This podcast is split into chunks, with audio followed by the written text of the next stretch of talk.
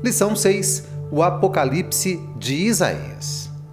Vamos estudar um pouco de escatologia baseada nas profecias apocalípticas de Isaías. Apocalipse vem do grego apocalipsis e significa revelação, manifestação. É a revelação das coisas que irão acontecer. Deus revela aos profetas sobre o que irá acontecer, conforme vemos em Amós 3, verso 7 Certamente o Senhor Deus não fará coisa alguma sem primeiro revelar o seu segredo aos seus servos, os profetas. Na lição anterior, baseada nos capítulos 13 a 23, aprendemos sobre os juízos proferidos contra dez nações e, em particular, Judá. Agora, a ênfase do juízo é sobre o mundo inteiro. Será um julgamento universal e englobará pessoas de todos os tempos. Esse será o dia do Senhor no Novo Testamento, esse dia está registrado em Mateus 24, Marcos 13 e Apocalipse capítulo 6, verso 19. Deus julgará todos os transgressores que são amantes do pecado, das obras carnais. Gálatas 5, 19 a 21. Estes não herdarão o reino de Deus. O filho de Amós foi o porta-voz de alerta do povo daquela época e das gerações futuras sobre o julgamento dos inimigos de Deus sobre a preservação do povo escolhido, os judeus, em sua terra, e sobre a restauração de Israel. Isaías falou sobre a abolição da morte, proporcionando vida eterna àqueles que se renderem ao seu plano de salvação. A despeito de todas as profecias apocalípticas, Deus demonstra o seu amor, proteção e salvação à humanidade. Quem se submete ao Senhor com certeza verá que verdadeiramente valeu a pena. Número 1. Um, o Senhor julgará todos os transgressores. Deus é o grande juiz e jamais erra em seus julgamentos. Ele utilizará a retidão da sua palavra para proferir a sentença. Por isso, a palavra de Deus é o nosso referencial. Ninguém será condenado injustamente. Todas as obras serão julgadas mesmo aquelas praticadas em oculto. Tudo está sendo registrado. O capítulo 24 de Isaías demonstrou as calamidades que extinguirão a terra, com todas as suas castas, ocupações e distinções sociais. Os pecados e as transgressões da humanidade não só afetam o homem diretamente, mas também a natureza. Da mesma forma que sentimos e vemos a degradação da terra, o homem se atola em seus pecados e desobediência. Há séculos o planeta vem sendo poluído, devastado, e Deus tem ouvido o gemido da natureza. Paulo descreveu isso em Romanos 1:18 e 2:16. Em Isaías 24, verso 5, o profeta disse que a terra está contaminada por causa dos seus moradores, porque transgridem as leis e violam os estatutos e quebram a aliança eterna. O versículo 18 cita a abertura das represas do alto, nos fazendo lembrar do dilúvio, Gênesis 7, verso 11. Jesus nos alertou em Mateus 24, de 37 a 42, que a humanidade se tornaria como nos dias de Noé, onde todos comiam, bebiam, casavam-se e davam-se em casamento até o dia do juízo, o dilúvio. É importante sabermos que no dia do Senhor, não somente a humanidade será afetada, mas também Satanás e suas hostes malignas. Deus julgará todos e tudo para inaugurar uma nova terra, um novo tempo eterno. Número 2. A abolição da morte.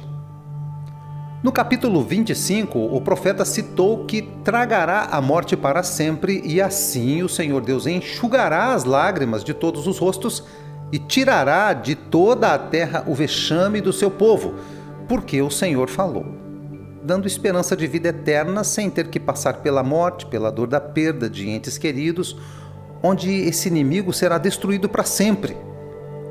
Quando o homem e a mulher pecaram no Éden, Gênesis 3, três tipos de morte passaram a fazer parte da humanidade: carnal, espiritual e eterna. A morte carnal é a morte física. A espiritual é aquela pessoa que não tem Jesus em sua vida. Já a eterna, pior das três, é a condenação eterna ao inferno. Pelo sacrifício de Jesus Cristo, essas mortes foram vencidas. A carnal não mais existirá, pois seremos arrebatados e teremos corpos glorificados. 1 Coríntios 15, de 35 a 49. A espiritual é eliminada quando recebemos a Jesus como Senhor e Salvador.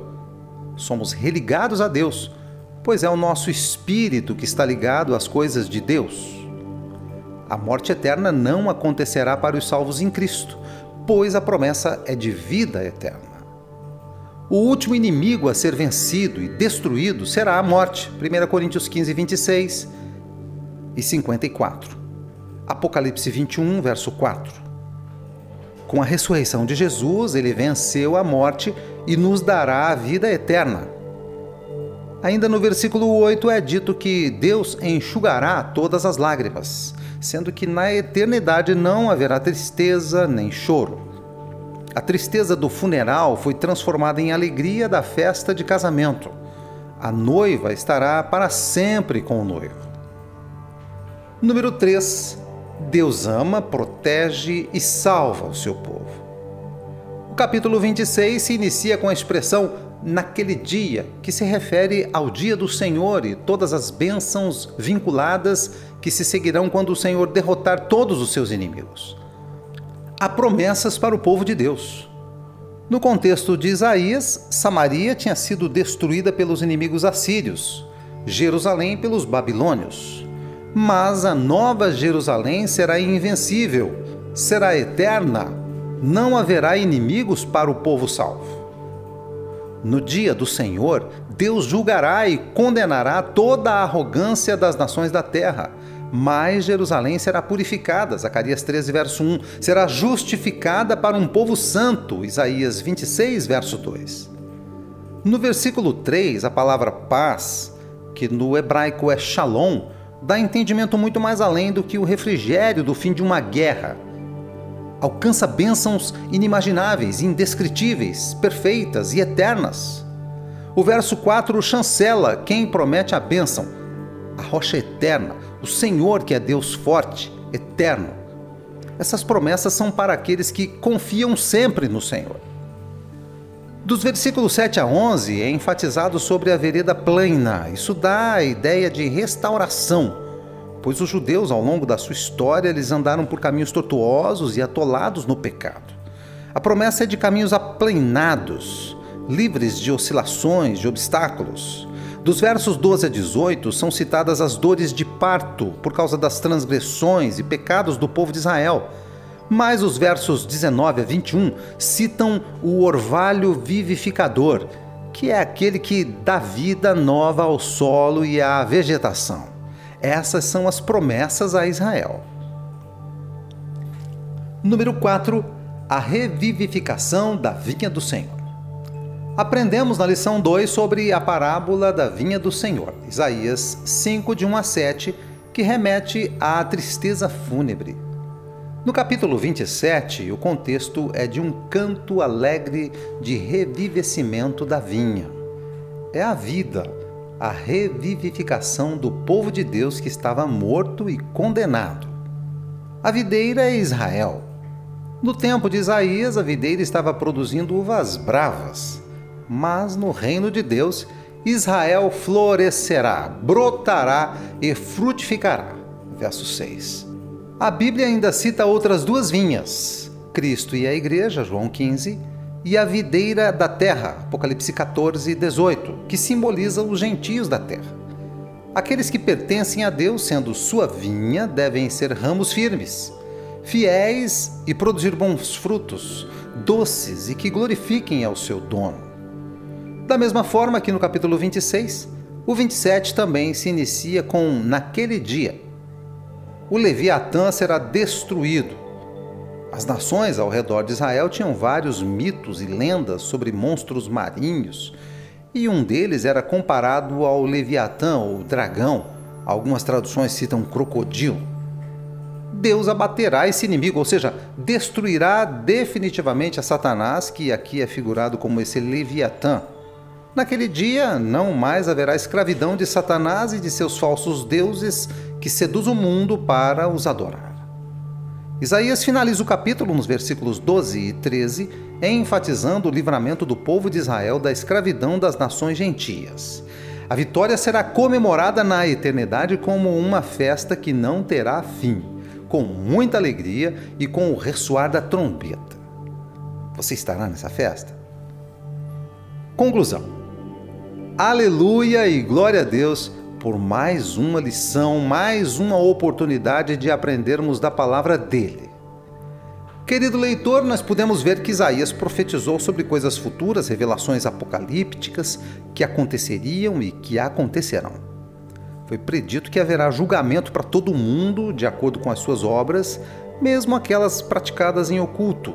Assim como ocorreu o dilúvio, a humanidade não estava esperando o juízo, assim ocorrerá no fim dos tempos.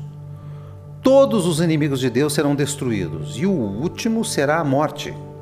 Jesus venceu e tem autoridade para decretar o fim da morte. Ele ressuscitou e tem poder sobre a morte. Romanos 6, 23 diz que o salário do pecado é a morte. Mas o versículo continua e diz que: Mas o dom gratuito de Deus é a vida eterna em Cristo Jesus. Deus continua amando o seu povo e proporcionando oportunidades de arrependimento e conversão há promessas para Israel. Promessas de libertação, de paz, de restauração, de eternidade na Nova Jerusalém. A vinha que antes produzia somente frutos bravos, produzirá frutos bons, que glorificam ao seu dono, o Senhor Deus. Tudo isso será com muita festa e alegria, com o som de trombetas. O convite para a festa já foi feito.